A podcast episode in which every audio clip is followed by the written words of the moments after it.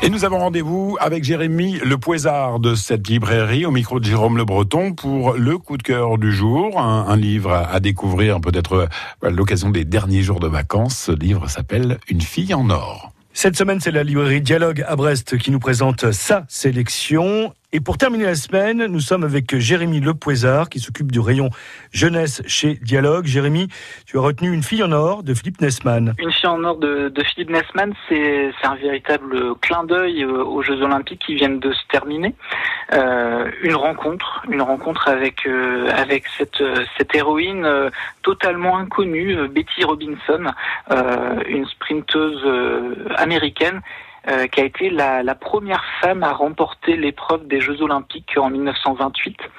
Euh, Philippe Nessman, euh, il a énormément, il s'est énormément documenté sur euh, sur le, le, le travail de, de, de, ce roman, et il nous parle de cette jeune fille qui, euh, au, au, début du XXe siècle aux États-Unis, va devoir affronter euh, bah, le regard des hommes sur les femmes qui font le sport, sur les inégalités, même au sein de, de la délégation américaine entre les, les hommes et les femmes, et de, de ce combat de cette héroïne qui est absolument incroyable. Euh, la découverte de la course à pied, de son talent de, de sprinteuse, le travail euh, d'une forcenée pour euh, pour tendre vers vers la médaille d'or, surtout le combat très dur puisque euh, cette cette jeune femme a été victime d'un accident très dur en 1932 qui va la, la priver des des Jeux Olympiques à domicile et ça va être son combat pour revenir à temps au JO de 36 à Berlin pour là encore triompher euh, lors du 4 x 100 mètres.